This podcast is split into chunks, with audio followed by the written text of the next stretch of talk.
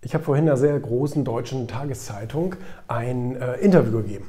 Das Thema war Startups, Unternehmensgründung, wenn es schief läuft und so weiter. Und dann war eben eine Frage der Reporterin, warum scheitern denn so viele oder die meisten, so viele äh, oder die meisten Unternehmer in Deutschland, junge Unternehmer in Deutschland mit ihrer Idee? Und die Antwort von mir war, die meisten scheitern nicht mit ihrer Idee. Was kann man sich darunter vorstellen?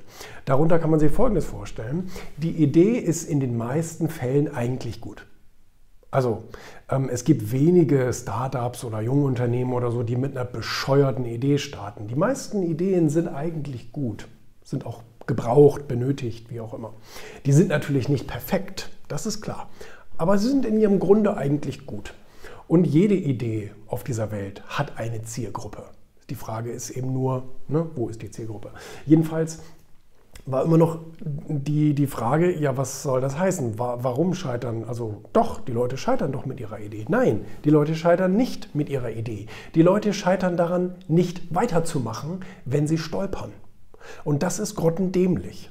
Das ist so das typische ähm, Loser-Gehabe von Leuten, die sagen, ja, ich habe eine tolle Idee und rosa-rote Brille auf und los geht's. Und das ist auch in Ordnung so. Aber im Schritt 2 ist eben ähm, Problembewältigung. Weil alles, was neu ist, alles, was irgendwie noch nicht da ist, stößt erstmal auf Widerstand, auf Probleme, auf Unfertigkeiten, auf irgendwie, ähm, ja, so ganz passt es halt noch nicht. Das ist das, was ich eben meinte. Die Idee ist halt noch nicht perfekt die Marktlage, der Marktzugang, die Zielgruppendefinition, der, das, die Produkteigenschaften, das ist vielleicht noch nicht perfekt. Aber es kann es ja werden. Aber über diese ersten Stolpersteine muss man eben hinweggehen. Die meisten Leute sind eben nur zu faul zum Weitermachen. Und das ist das Problem, warum so wenige Unternehmen überleben. Weil man eben voller Begeisterung anfängt, ähm, himmelhoch jauchzend, dann kommen die Probleme zu Tode betrübt. Und äh, dann hören die Leute eben auf, weil die Leute es nie lernen, mit, mit, ähm, mit negativen Situationen oder Erfahrungen oder Rückschlägen, nennen wir sie mal so, mit Rückschlägen umzugehen. Die Leute sind irgendwie, ich weiß nicht, äh, keine Ahnung, woran das liegt. Ähm, die Leute werden nicht motiviert, wenn es mal Probleme gibt, weiterzumachen. Deswegen muss man sagen, sind oftmals Sportler gute Unternehmer.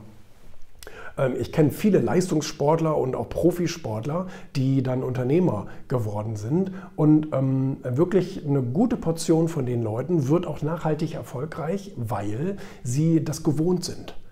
Am Anfang läuft es erstmal nicht so richtig mit den Trainingserfolgen, dann fliegt man tatsächlich mal sprichwörtlich auf die Fresse und bricht sich was, tut sich was. Und ähm, ja, die sind es aber und, und dann zerrt man sich mal was, reißt man sich mal was und wie das da alles heißt. Knochenbrüche an der Tagesordnung. So, und die wissen, am Anfang bin ich noch kein Olympiasieger. Ich muss da erstmal durch viel Schmerzen durch, bis ich danach auf ein Treppchen stehe und mir das goldene, goldene Teil abholen kann. Und so ist das, warum sollte das denn im Unternehmertum anders sein? Da geht es um viel, viel Geld und um viele Existenzen. Natürlich bekämpft man dich da, das ist doch logisch. Ähm, äh, ich meine, beim Sport geht es nur ums Spiel. Da geht es nur, äh, ich sag mal, um den ideellen Gewinn. In der Wirtschaft geht es um Überleben. Also wenn du den Kunden kriegst, dann kriegt den jemand anders nicht. Zumindest nicht mit demselben Produkt. Und ähm, da geht es natürlich auch um Verdrängung, ganz klar. Nein, also darauf sollten die Leute sich bitte schön ja auch schon mal gefasst machen. Ja, es wird dich sehr viel Gegenwind erwarten. Und es werden auch persönliche Probleme in deinem Umfeld entstehen, die du vorher noch nicht hattest, etc. Aber wenn es dir das Ziel wert ist, dann solltest du da weitermachen.